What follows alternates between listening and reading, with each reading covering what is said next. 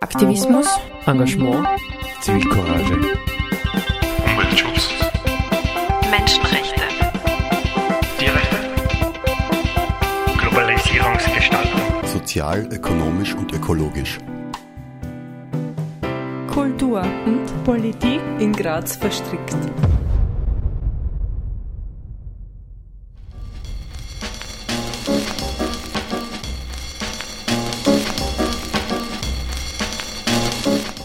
Herzlich willkommen bei der Sendereihe in Graz verstrickt auf Radio Helsinki 92,6 MHz.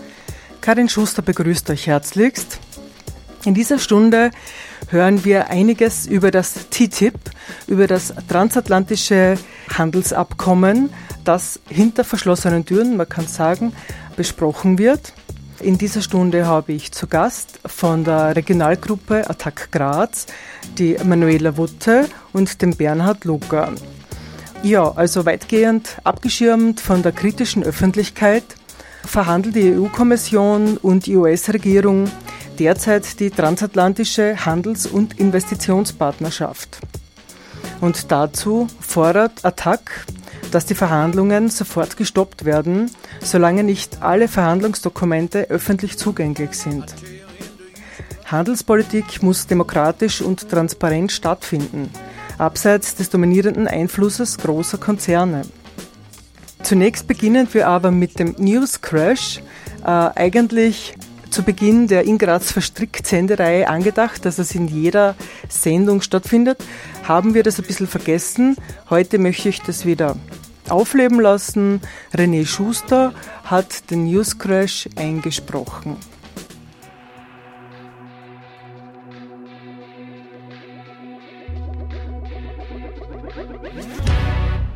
News Crash Wettbewerbspakt Die Eliten in der EU behaupten, neben Schulden müssten Löhne und Kosten für unsere Sozialsysteme radikal gekürzt werden, um die Krise zu bewältigen. Daher sollen alle Eurozonenländer mit der EU-Kommission einen Pakt über ihre Wirtschafts- und Budgetpolitik abschließen. Dieser Wettbewerbspakt hat zum Ziel, die katastrophale EU-Kürzungspolitik auf die gesamte Eurozone auszudehnen und unumkehrbar zu machen. Im Interesse von Banken und Konzernen werden die Rechte der demokratisch gewählten Parlamente massiv beschnitten.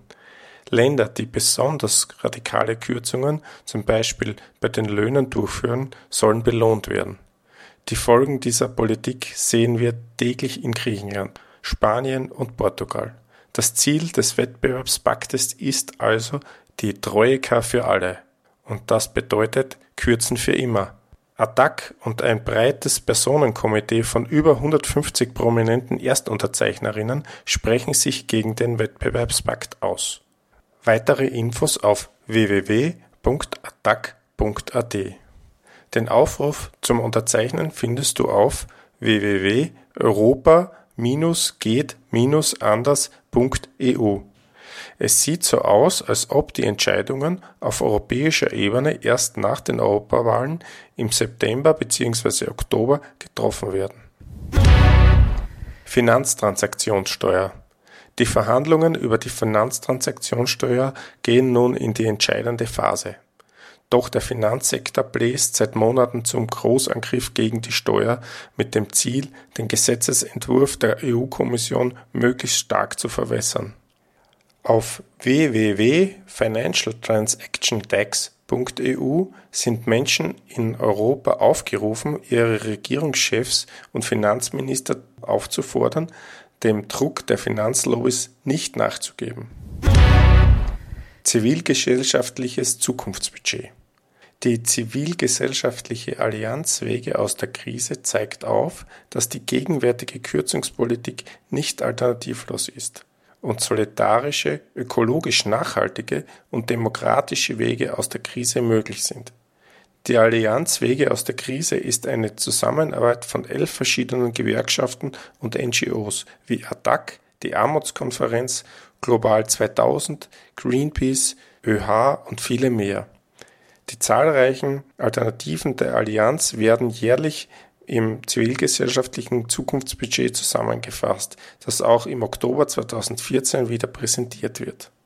Mehr dazu auf www.wege-aus-der-krise.at.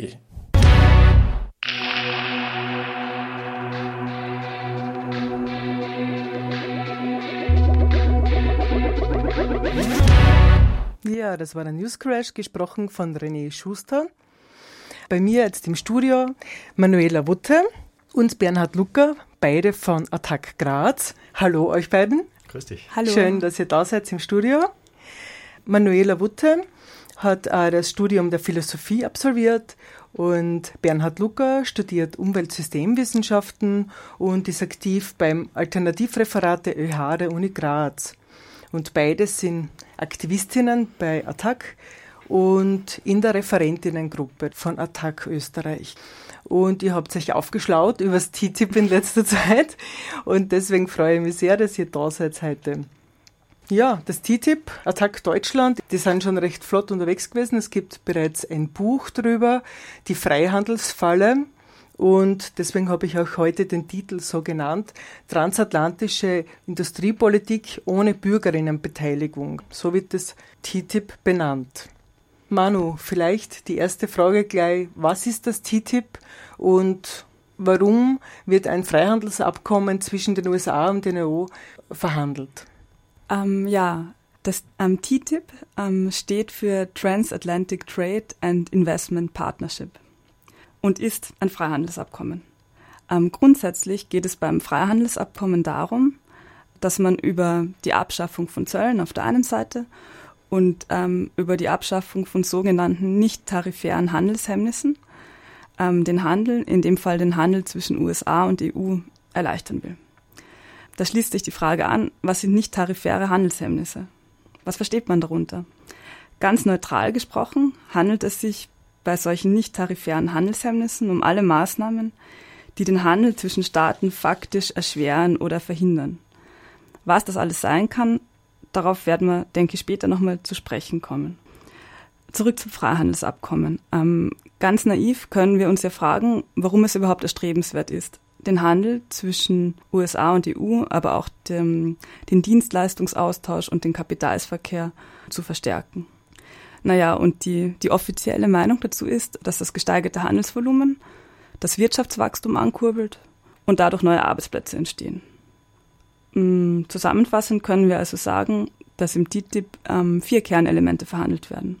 Der Abbau von Zöllen, ähm, die wechselseitige Anerkennung von Gesetzen und Regeln, auch die Kooperation bei zukünftigen Gesetzen als Wege, um eben diese nicht tarifären Handelshemmnisse zu beseitigen – und ähm, der Punkt, der in den Medien mittlerweile am kontroversesten diskutiert wird, ist das ähm, Klagerecht für Konzerne gegen Staaten.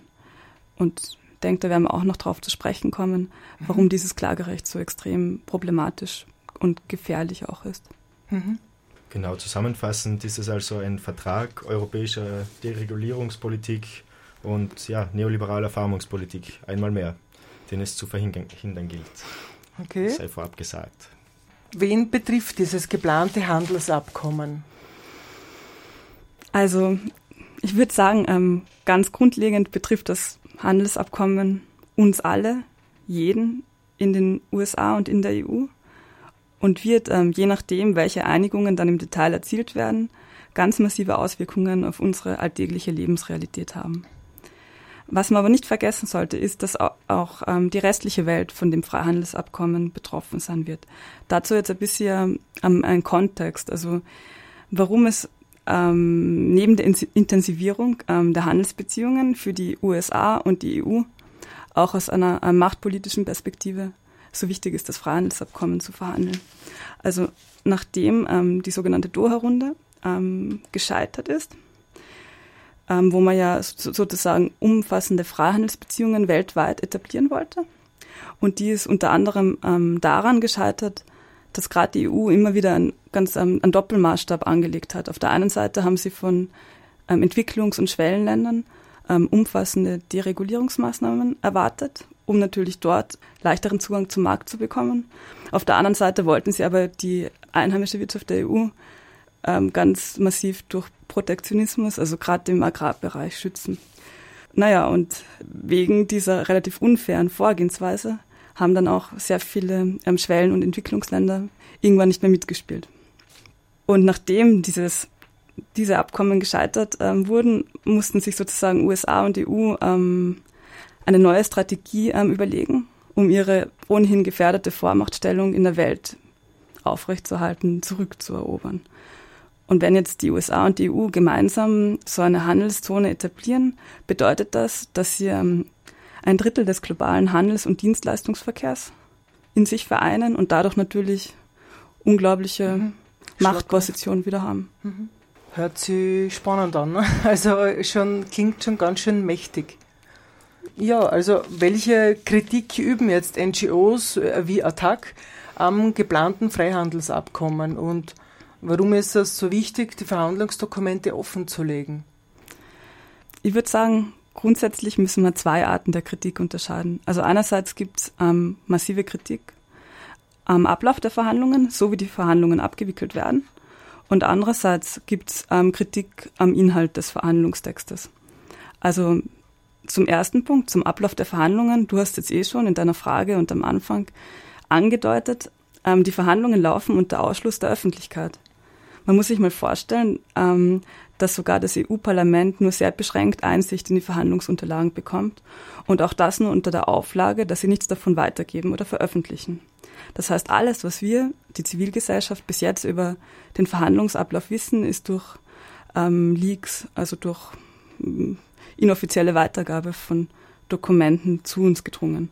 Es gibt schon ähm, etwas von der EU-Kommission, das sich ähm, Civic Society Dialogue nennt, also wo die Zivilgesellschaft informiert werden soll. Aber das mm, ist natürlich weit entfernt von jeglicher Transparenz, insofern als die EU dann einfach berichtet, was sie gern berichten will und wir keinerlei Einblick in die tatsächlichen Verhandlungen ähm, nehmen können. Ähm, was wir zum Beispiel wissen, ist, ähm, dass 93 Prozent der Vorbereitungstreffen, die die Kommission hat, fürs TTIP äh, mit Konzernen und Industrieverbänden stattfanden. Das bedeutet, dass diese wahrscheinlich sehr massiv Einfluss auf den Inhalt des TTIP nehmen. Was uns auch bekannt ist, ist, das hat der ARD recherchiert, dass die EU in einem internen Strategiepapier ähm, empfiehlt, in der Öffentlichkeitsarbeit nur über Wachstum und Arbeitsplätze zu sprechen und dass das sozusagen die beste Strategie sei, um das TTIP zu verkaufen. Also transparente Informierung der Öffentlichkeit schaut auf jeden Fall anders aus. Darf ich da kurz einhaken zur ARD, zum ARD-Bericht? Ich habe nämlich auch einen ARD-Bericht zum TTIP und eben, dass das hinter verschlossenen Türen stattfindet. Es hat ein Interview gegeben mit Peter Essen, dem Vertreter der deutschen Industriellen in Washington, der bei den Verhandlungen auch mit involviert ist. Und er ist interviewt worden zu der Frage eben, wie das ausschaut, weil das in, also halt hinter verschlossenen Türen passiert. Und Zitat dann von ihm, manche Sachen sind besser hinter verschlossenen Türen getan. Und auf Nachfrage, ob das nicht undemokratisch wäre, meint er, ja, demokratisch ist es nicht, aber was ist in diesem Leben schon demokratisch? Und weiters äh, meint er, Skeptiker hat es schon immer gegeben, aber unternehmerische Denke ist wichtiger als die Parolen der Skeptiker. Und im Endeffekt bringt es der deutschen Wirtschaft nur Vorteile. Ne, von dem kann man ausgehen. Ne? Also der Wirtschaft, aber wahrscheinlich nicht den Menschen. Eindeutig. Wenn das der Fall wäre, müssten diejenigen, die die Verhandlungen führen, nicht solche Angst haben, mhm. dass die Verhandlungen öffentlich bekannt sind. So ist es. Also der Hoheit, äh, die, die Verhandlungshoheit liegt also bei der EU-Kommission e und beim EU-Rat und wie die Mane schon erwähnt hat, nicht beim Parlament. Und darüber hinaus lässt sich sagen, die Handelspolitik ist eine EU-Kompetenz und liegt nicht in nationaler Kompetenz, wie zum Beispiel das Arbeitsrecht.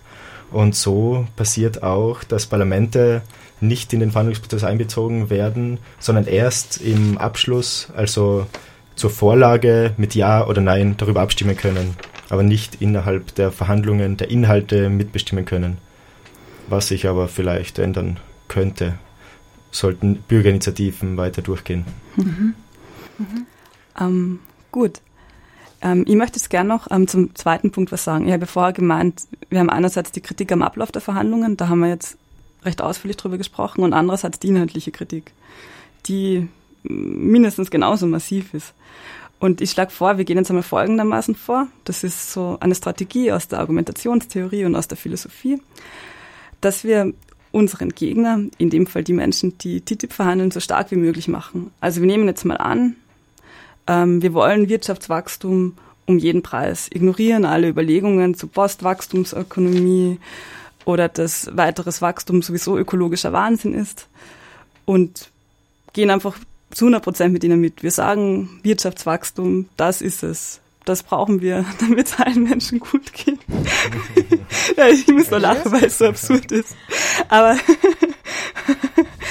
aber sogar dann, wenn wir das alles annehmen und voraussetzen und wenn wir uns auf die Studien beziehen, die ähm, Karel de Gucht, also der europäische Handelskommissar und Hauptbeauftragte in den Verhandlungen, selbst verwendet, ähm, kommen wir zu nicht sehr überzeugenden Ergebnissen.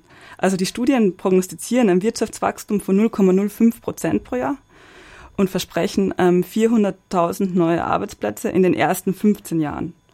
Wobei man sich, es hört sich nach einer großen oder? Zahl an, aber man muss sich vor Augen halten, dass wir momentan ähm, 27 Millionen Arbeitslose in der EU haben. Und interessantes Detail am Rande, selbst ähm, Professor Gabriel Felbermeier, der der Hauptautor aller deutschen Studien zum TTIP ist, ähm, bezeichnet die Effekte des TTIP im ARD-Interview, die Effekte des TTIP auf den Arbeitsmarkt als klein. Und das sollte uns zu denken geben, wenn selbst er mh, mm, im Grunde nicht sehr optimistisch ist. Okay, das ist das eine. Außerdem ähm, sollten wir ja immer bedenken, dass ähm, solche Prognosen über längere Zeiträume extrem schwer sind, also wie viele Arbeitsplätze in den nächsten 15 Jahren entstehen.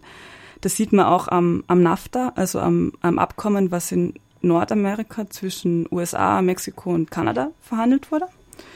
Da wurden auch ganz viele neue Arbeitsplätze für die USA äh, vorhergesagt. Was dann faktisch passiert ist, ist, ähm, dass ganz viele Kleinbauern in Mexiko ihre Lebensgrundlage verloren haben durch äh, billig Agrarimporte aus den USA. Mhm.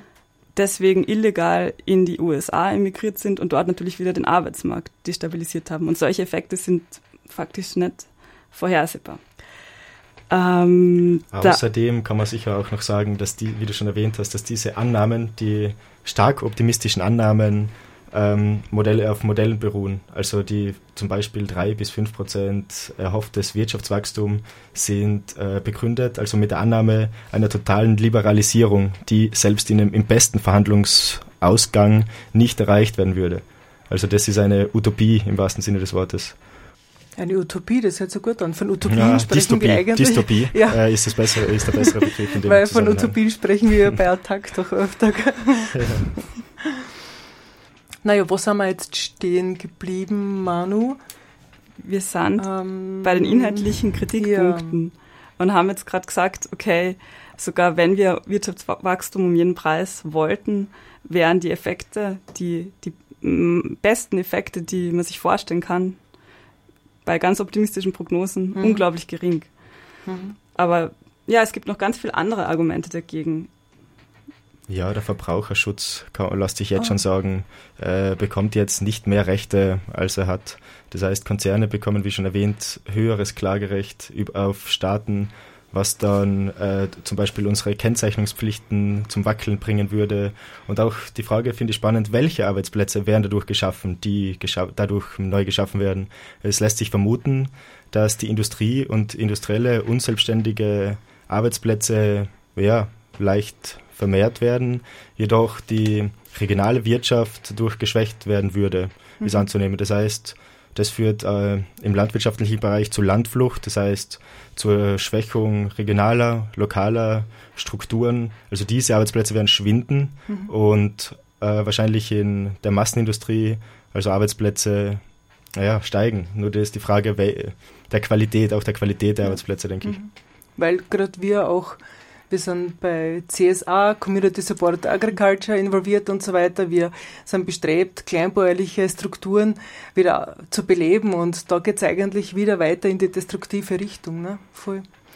Ähm, ja, also welche Folgen beschert uns dieses Abkommen langfristig und ähm, welche Auswirkungen hat es dann? Also im Hinblick auf Umweltschutz, Landwirtschaft, das sind ja irgendwie alle Lebensbereiche betroffen.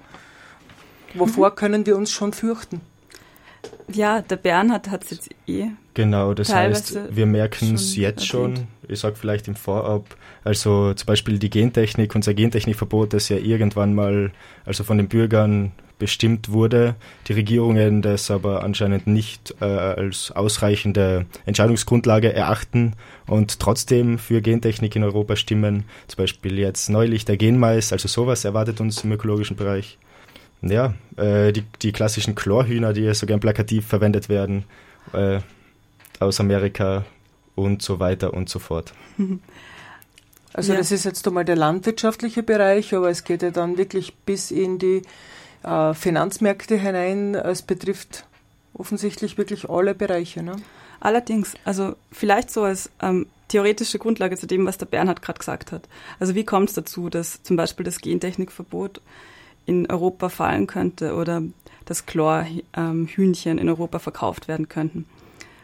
Ähm, da können wir jetzt so die Connection zu dem schließen, was Sie vorher gesagt haben, nämlich, dass es um die Beseitigung dieser nicht tarifären Handelshemmnisse geht. Und in einer bestimmten Interpretation ist es natürlich ein nicht tarifäres Handelshemmnis, wenn wir in Europa ähm, strengere Verbraucherschutzrichtlinien haben als in den USA, weil das für ähm, Unternehmen in den USA bedeutet, dass es sozusagen seine Produkte, die es in den USA nach bestimmten Standards äh, produziert, da in Europa nicht verkaufen kann. Und ja, wie wir schon vorher ähm, gesagt haben, ist die grundlegende Strategie, dass man diese Verbraucherschutz und Umweltschutz und alle möglichen Richtlinien angleicht.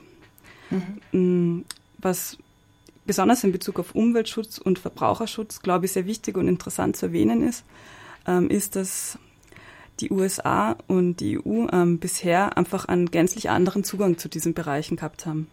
Also man kann das, was in der EU momentan die gängige Praxis ist, als Vorsorgeprinzip bezeichnen. Das bedeutet, ähm, dass zum Beispiel ein neuer chemischer Stoff ähm, nur verwendet und auf den Markt gebracht werden darf, wenn der Hersteller die Unschädlichkeit des Stoffes beweisen kann. Also die, ähm, Beweis, also die Aufgabe, Beweis zu bringen, liegt bei dem Unternehmer und zwar bevor er das auf den Markt bringt. Und in den USA haben wir eigentlich das gegenteilige Prinzip. USA nennt das das Prinzip der Sound Science, was also der soliden Wissenschaft, was in dem Zusammenhang etwas absurd anmutet, weil ähm, das konkret bedeutet, dass ähm, eben zum Beispiel neue chemische Stoffe oder auch andere potenziell gefährliche Technologien im Grunde ungehindert ähm, auf den Markt gebracht werden können und erst vom Markt genommen werden, wenn bewiesen wird, dass sie schädlich sind.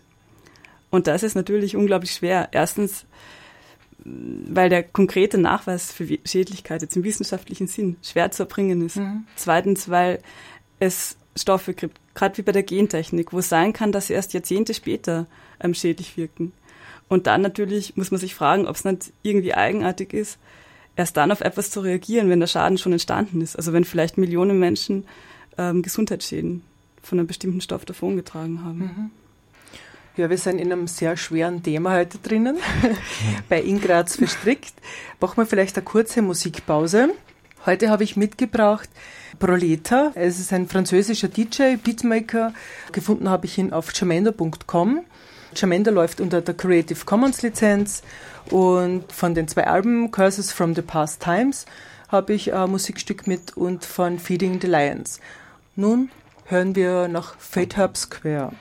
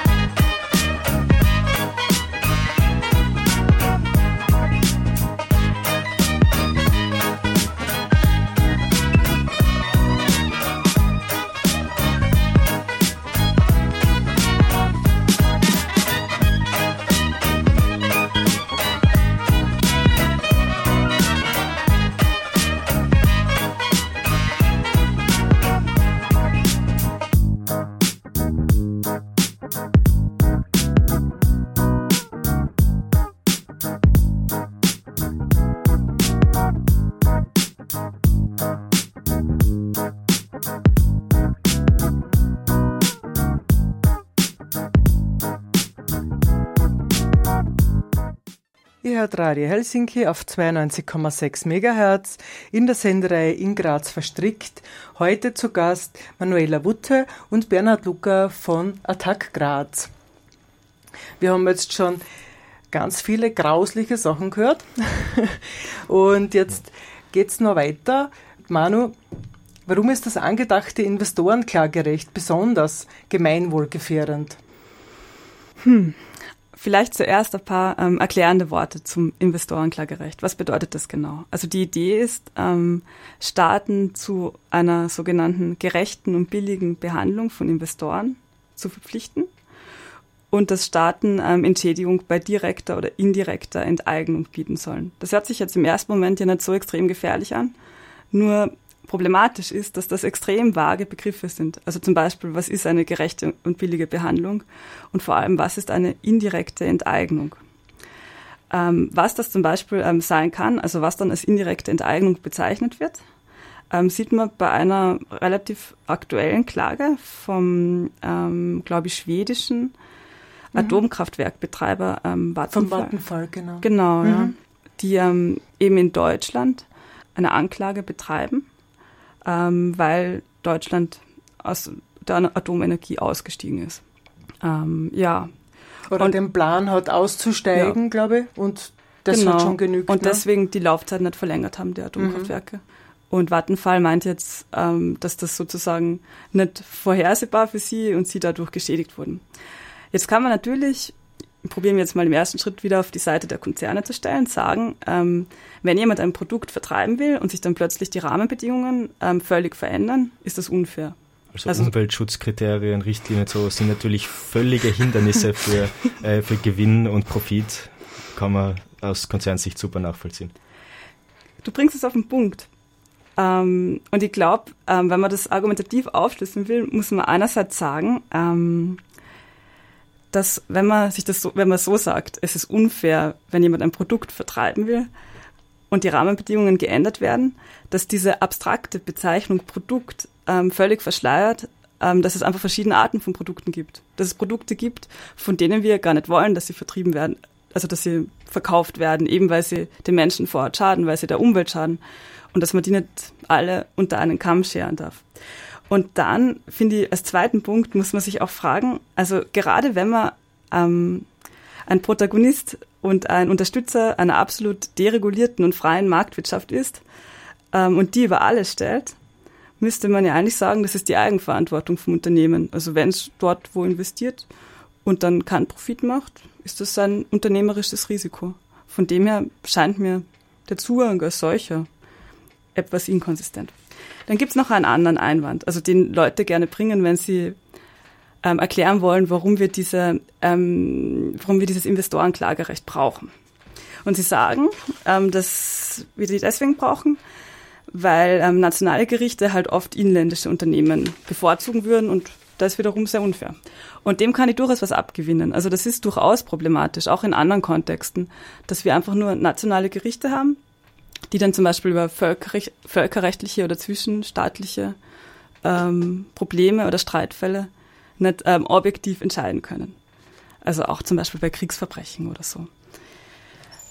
Die Antwort ähm, darauf, also dass ähm, nationale Gerichte ähm, manchmal parteiisch sind, im Sinne des eigenen Staates, kann aber nicht sein, die geplanten Schiedsgerichte, die eben diese Investorenstreitigkeiten entscheiden sollen, einzuführen. Wie schauen nämlich solche Schiedsgerichte aus? Also zum einen sind sie wieder mal ähm, unter Ausschluss der Öffentlichkeit, finden im Geheimen statt. Dann ist es weiterhin äh, so, dass es keine Berufungsmöglichkeit für diese Urteile gibt. Also die werden in einer Instanz entschieden und sind dann rechtlich bindend. Dann, also man muss sich das so vorstellen, es gibt dann quasi einen Vertreter des beklagten Staates, einen Vertreter des klagenden Konzerns und einen Richter.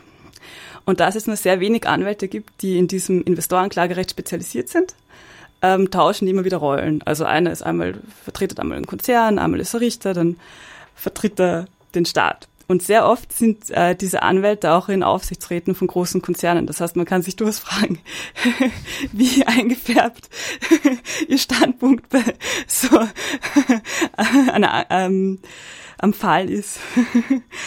Dazu äh, fällt mir ein recht interessantes Detail ein, ähm, weil nämlich unlängst ähm, im Standard äh, ein Kommentar veröffentlicht wurde von einem Professor August Reinisch von der WU, der sich ganz befürwortend über das Investorenklagerecht ausgesprochen hat und äh, auch einfach die NGOs, die sich darüber jetzt so aufregend bloßstellen wollte.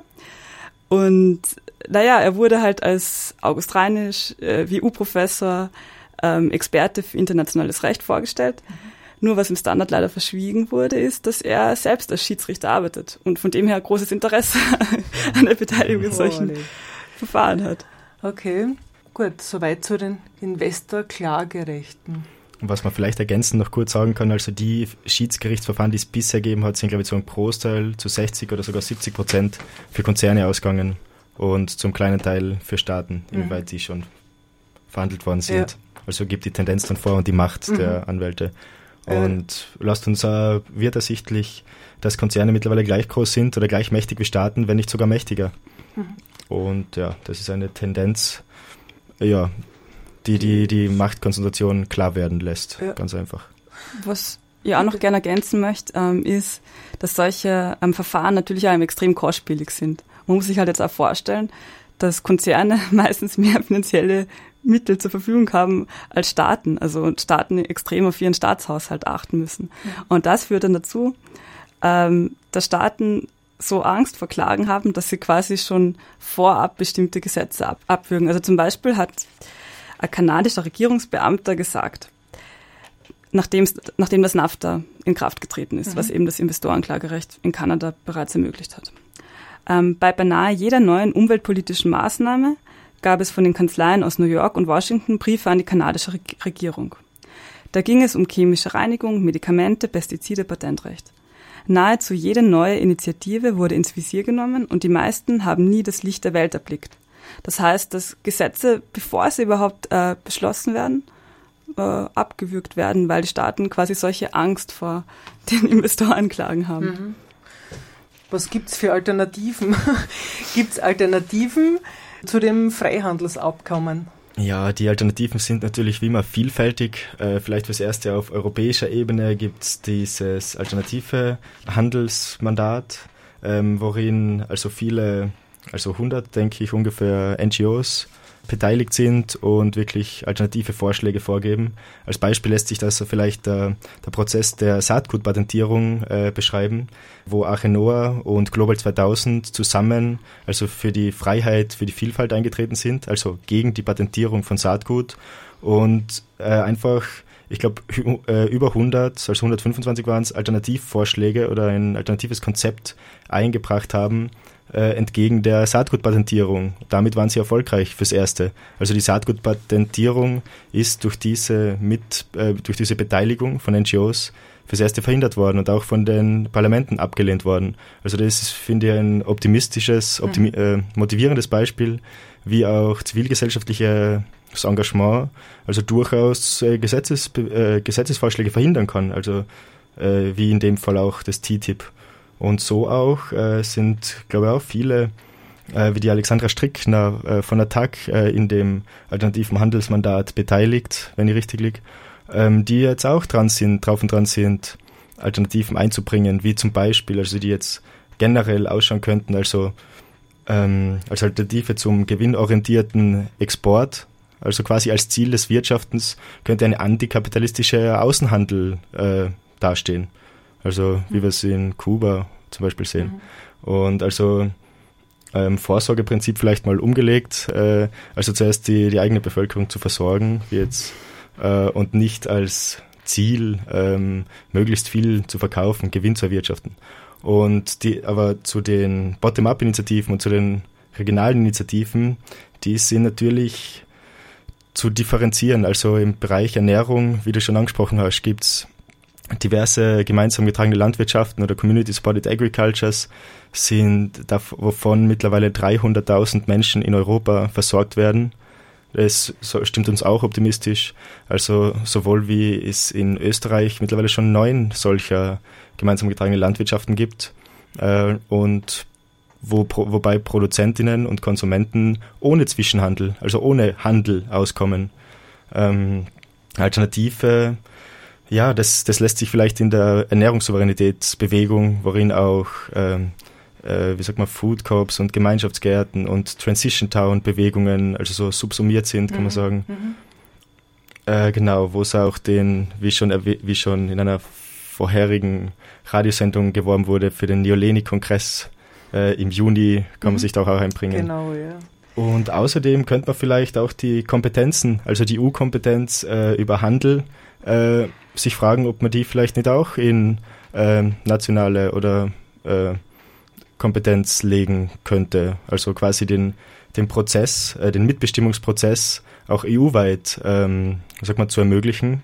Also wie auch die Forderung der ja, Bürgerinitiative, also die Verhandlungsdokumente offenzulegen, zu informieren, was überhaupt verhandelt wird, um dann überhaupt mitbestimmen zu können, damit überhaupt eine breite Masse über das Ziel, also über das Ziel des Wirtschaftens, der Handelspolitik überhaupt mitreden Mhm. kann. Also da ist Transparenz fürs Erste das Wichtigste, denke ich, im, Okay. am Weg der Alternativen. Und diese. Bürgerinitiative, die Bürgerinitiative ist äh, schon gestartet worden oder? Ja, die läuft seit einigen Tagen und zwar bis äh, 10. März kann man die noch ausfüllen, also ausdrucken auf der Attack-Homepage zum Beispiel kann man ausfüllen, vervielfältigen, Freunden davon erzählen, natürlich selbst unterschreiben und mit der Forderung, äh, der Nationalrat möge die Bundesregierung auffordern, im Europäischen Rat für die Offenlegung der Verhandelsdokumente zum transnationalen, transatlantischen, Entschuldigung, Handels- und Investment, Investitionsabkommen offenzulegen, eben, um einen demokratischen Verhandlungsprozess dafür einzutreten. Und dafür brauchen wir 500 Unterschriften, also auf Papier ähm, diesmal. Genau, Um die Bürgerinitiative überhaupt zum Starten zu bringen, oder? Genau. Habe ich das richtig verstanden? genau, Ja. das erste. Mhm. Okay, das heißt, äh, Info an der Stelle, äh, alle Websites, die in der Stunde jetzt genannt werden, werde ich dann auf der ähm, Website von helsinki.at, wenn es äh, in Graz verstrickt, sucht unter den Sendungen. Dort werden zu der heutigen Sendung zum TTIP die Links alle zum Finden sein und auch die Petitionen, die es zu unterschreiben gilt. Und eine Petition zum Beispiel habe ich unterschrieben nämlich eh diese Protest-Mail-Aktion an den Bundeskanzler Feimann, Vizekanzler Spindelecker und an den Wirtschaftsminister Mitterlehner, nämlich, dass sie sich einsetzen, dass es eben offengelegt wird, das Verhandlung, also die Verhandlungsdokumente. Ne? Das ist initiiert worden von Attac, ÖBV, via Campesina und Global 2000. Und ich habe dann eine Antwort gekriegt, also jeder, der die Petition unterschreibt, bekommt dann eine Antwort. Da heißt es dann unter anderem, bei den TTIP-Verhandlungen handelt es sich um ein wichtiges Vorhaben im Rahmen der gemeinsamen EU-Handelspolitik, das bedeutendste Impulse für die europäische Wirtschaft und Vorteile für die europäischen Konsumenten und Arbeitnehmer bringt. Und dann noch weiter unten, seien Sie versichert, dass wir gemeinsam mit unseren Partnern in der EU alles daran setzen werden, dass die in den kritischen Beiträgen und Kommentaren skizzierten Negativszenarien nicht eintreten werden. Na bitte. Ja, und deswegen machen wir heute auch diese Sendung zum TTIP, weil mich diese Antwort natürlich nicht überzeugt hat. Ja. Ja, Ähm, sehr schnell zu glaubwürdig. Ja, ich würde sagen, machen wir noch ein Musikstück. Die Zeit ist schon weit fortgeschritten. Manu, du hast heute schon das Wort Leaks fallen lassen, nämlich, dass die Informationen über die Verhandlungen praktisch nur über Leaks passieren. Ich habe ein Musikstück mitgebracht, den Edward Snowden Song. Und der ist von äh, The Bookstore Café. Ich habe eine Info gekriegt von einem der Bandmitglieder von Florian Erker, ja, mit der Bitte, diesen Song zu verbreiten. Und das mache ich gerne an dieser Stelle. Der Edward Snowden Song. Gerichtet an Edward Snowden. Ja, hoffentlich hört er ihn früher oder später.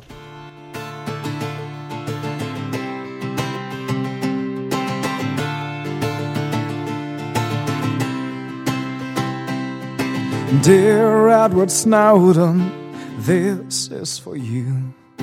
I want to tell you that I will follow you.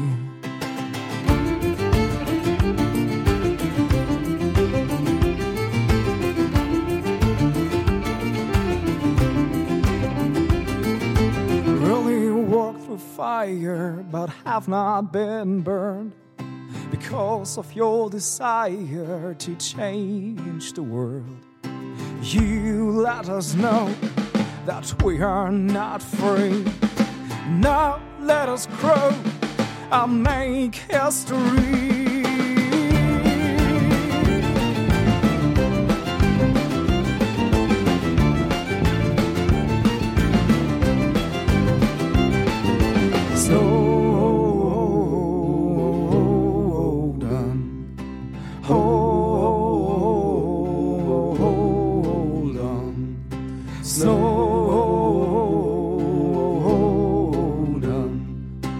Oh, on.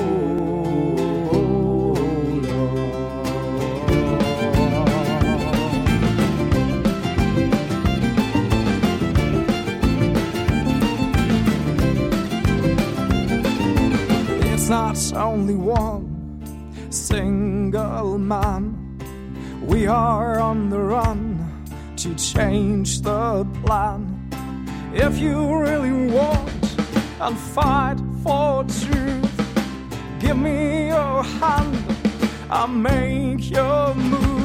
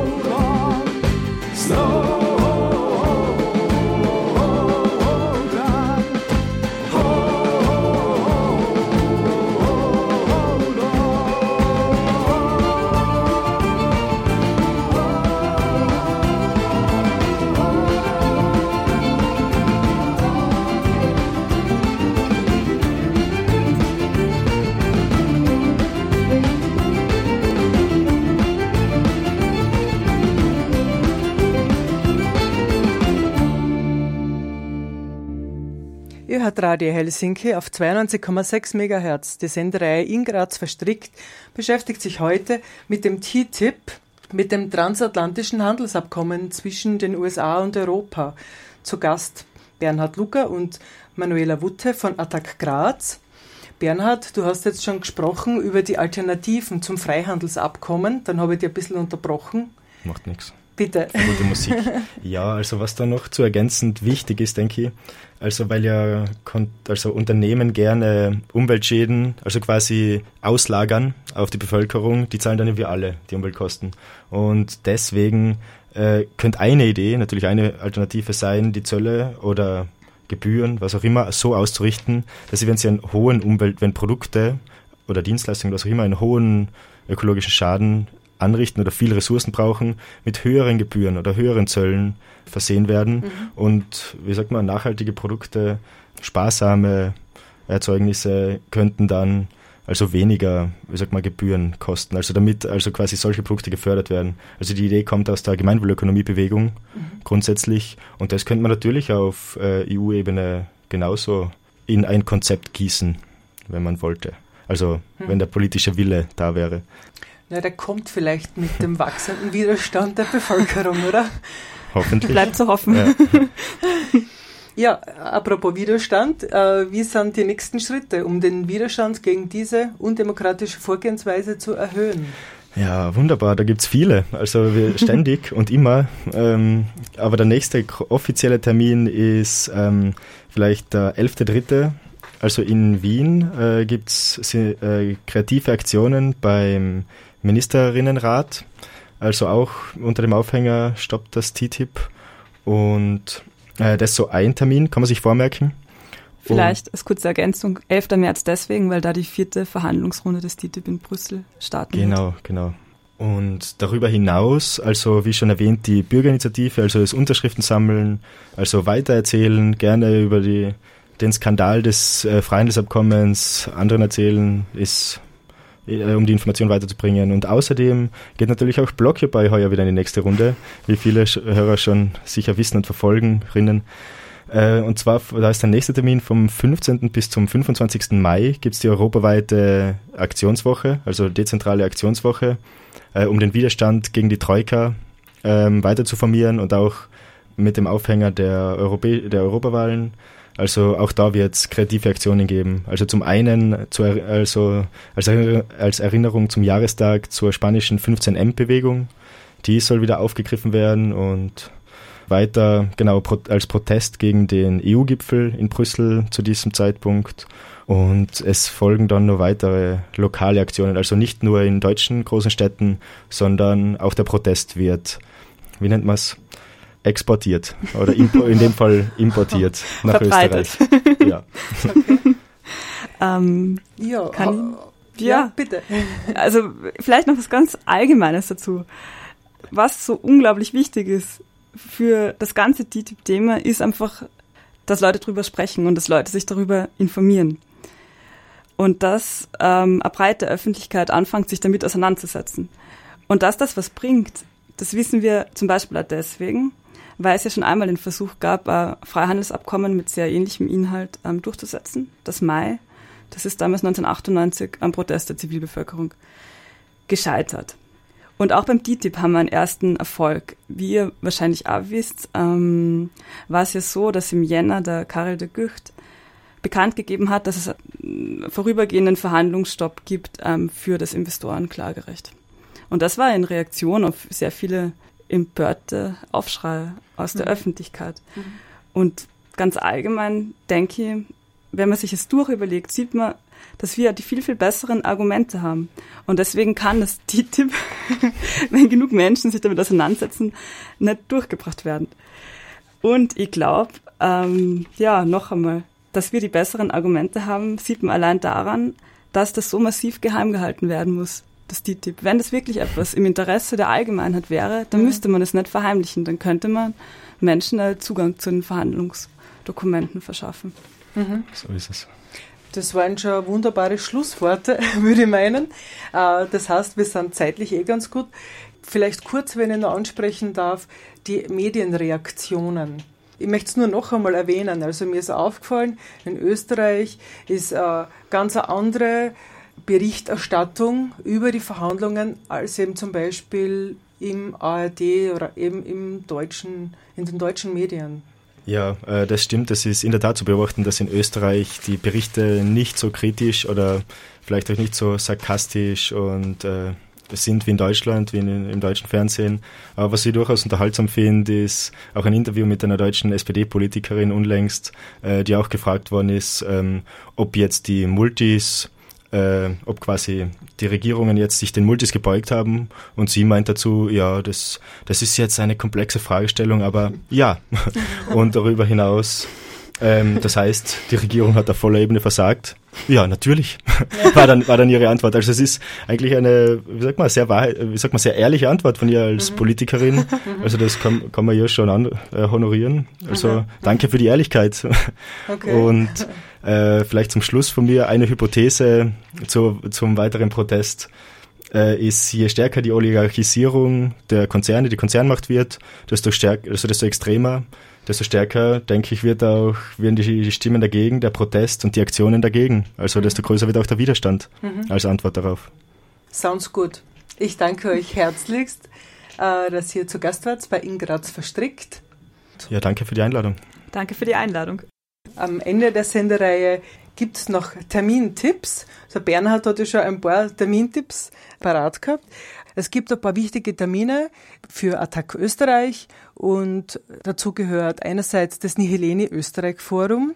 Das ist vom Samstag, vom 13. bis zum Donnerstag, dem 17. April am Schloss Goldeck in Salzburg.